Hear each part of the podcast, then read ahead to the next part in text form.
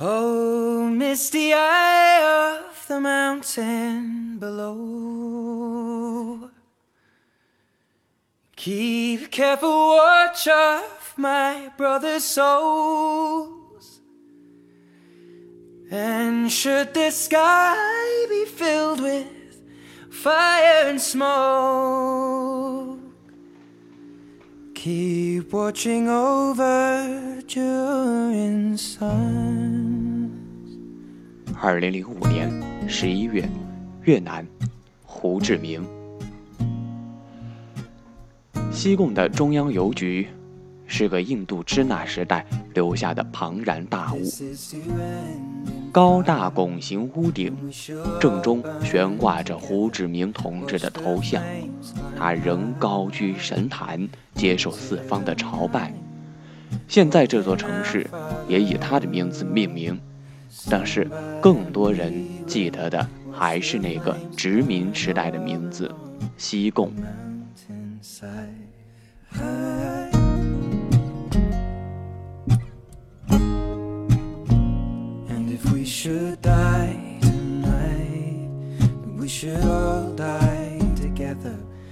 从这里寄出一张明信片，几乎是每个旅客都要完成的仪式。坐在大厅中央的暗红色木椅上，把密密麻麻的思念写在明信片的背面。小美认真地写着，她的诚意因为空白处被逐渐填满而显而易见。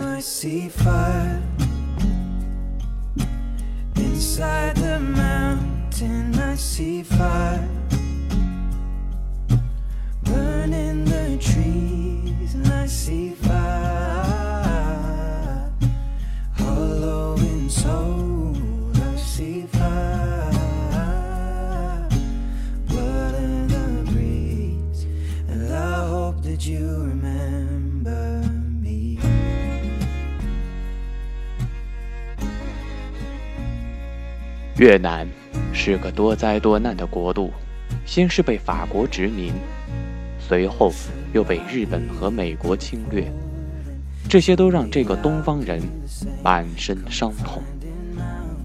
尤其是四十多年前那场战争，更像是往那羸弱的身体上泼了一勺滚烫的油，让他满目疮痍，惨不忍睹。越南战争博物馆位于西贡三区，门外有书贩兜售着各种有关越南战争的小说，比如《野战牌》《老兵回忆录》等等。书贩并不固定于某一处来摆摊，而是把所有的书籍都撂在一起扛在肩上，远远的望去，好像身负重物的杂技演员在时刻左右着平衡。展厅的第一部分被奉献给了战地记者，这里挂满了他们拍的照片以及他们自己的照片。比如美国人山姆，他是《瞭望周刊》的记者。越南战争时，他和一队美国兵被越南游击队包围，而突围时他冲在最前面，却和游击队员狭路相逢。山姆的头上和身上多处中弹。在他倒下的最后一刻，给同伴发出了撤退的信号。而工作证上的山姆，年轻英俊，很像老版超人的饰演者李福。战地记者或许是这个星球上最危险的职业，他们像士兵一样冲在最前面，可手中握的却不是枪炮，而是钢笔和相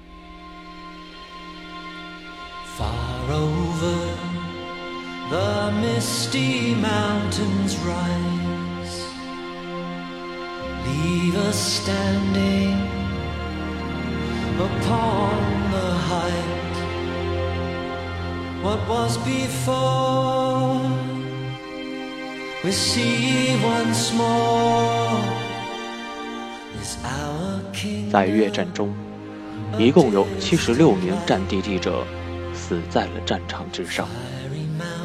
他们来自交战双方，虽然他们拍摄的照片拥有各自的立场和视角，但摆在一起就完成了对战争的客观描述。这就像在观看一场辩论赛，观众的观点随着正反方的阐释而兼听则明。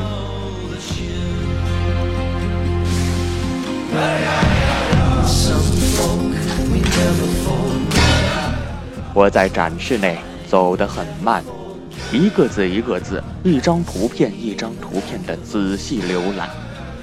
一个美国兵在给另一个大兵进行人工呼吸，旁边的注释说：“他的努力最终失败了。”一个双手被反绑的越南女人，一柄刺刀抵着她的头。旁边的注解说，她正在被审问越共的下落。一个奔跑的女孩，浑身赤裸，她的身后是燃油炸弹爆炸之后升腾起的黑云。这张照片十分著名，被世界各大媒体头条刊发。也正是因为这个赤裸的女孩，美国总统决定提前结束越战。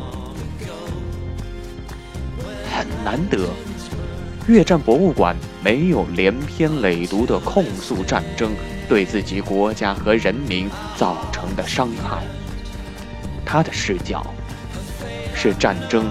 带给全人类的共同的伤害，以及战争中所展示出的真实人性。那最闪亮、最阴霾的人性，坚强，或者懦弱；镇定自若，或者丧心病狂。在战争面前，没有赢家。没有胜利者，更没有人值得骄傲。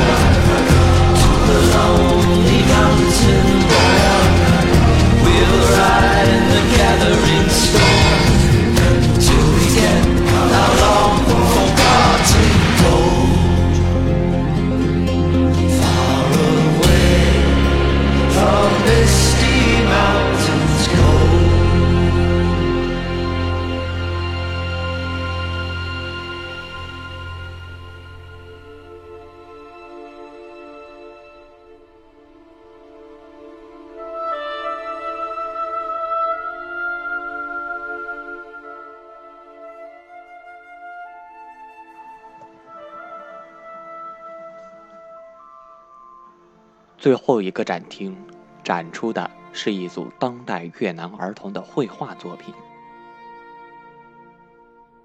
放风筝的孩子，骑白鸽的孩子，跳舞的孩子。孩子们的眼中，终于出现了缤纷的色彩。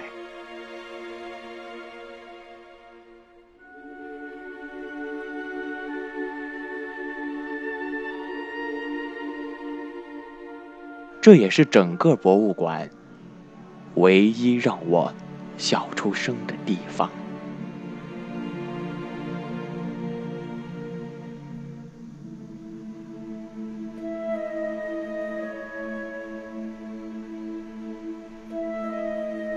出口旁的木桌上摆着几大个留言本各种语言各种字体写下的都是同一句话。我也用中文郑重地写下：愿世界和平。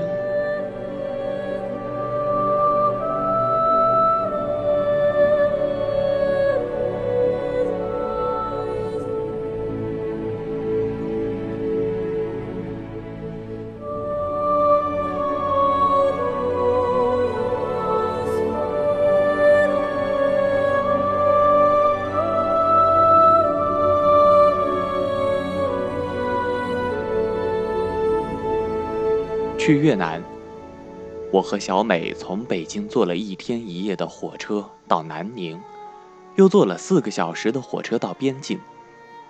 从友谊关出境之后，一路乘巴士途经河内、顺化、惠安，再到西贡，边走边玩，一共用了十二天的时间。回程的机票我们订了，可买完机票之后，发现剩下的钱。不够了。最后两天，我们制定了一个叫做 “finger crossing” 的计划，就是把食指和拇指交叉，保佑我们能够顺利的回到北京。Oh, misty eye of the mountain below, keep careful watch of my brother's soul. And should the sky be filled with fire and smoke, keep watching over during sun. 我们买的机票分为两段，从西贡到河内，再从南宁回到北京。最难的是从河内到南宁这段公路旅程。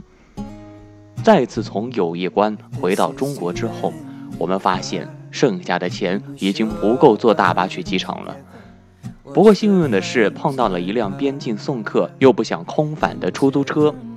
小美讨价还价之后，以低于标准价五十多块钱的价格成交。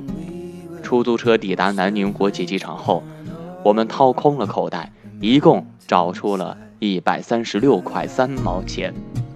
当然，最后三毛钱人家没要。在机场时。刚下午五点，我们饿着肚子，等到晚上十点上了飞机，各自找空乘要了两份航餐，一边吃一边看着对方的狼狈，同时笑了起来。Finger crossing 计划成功，这已经不是第一次在旅行结束时把钱花得一分不剩了。我很享受这种山穷水尽后在柳暗花明的感觉。如果总是一帆风顺，那就变成旅行团了。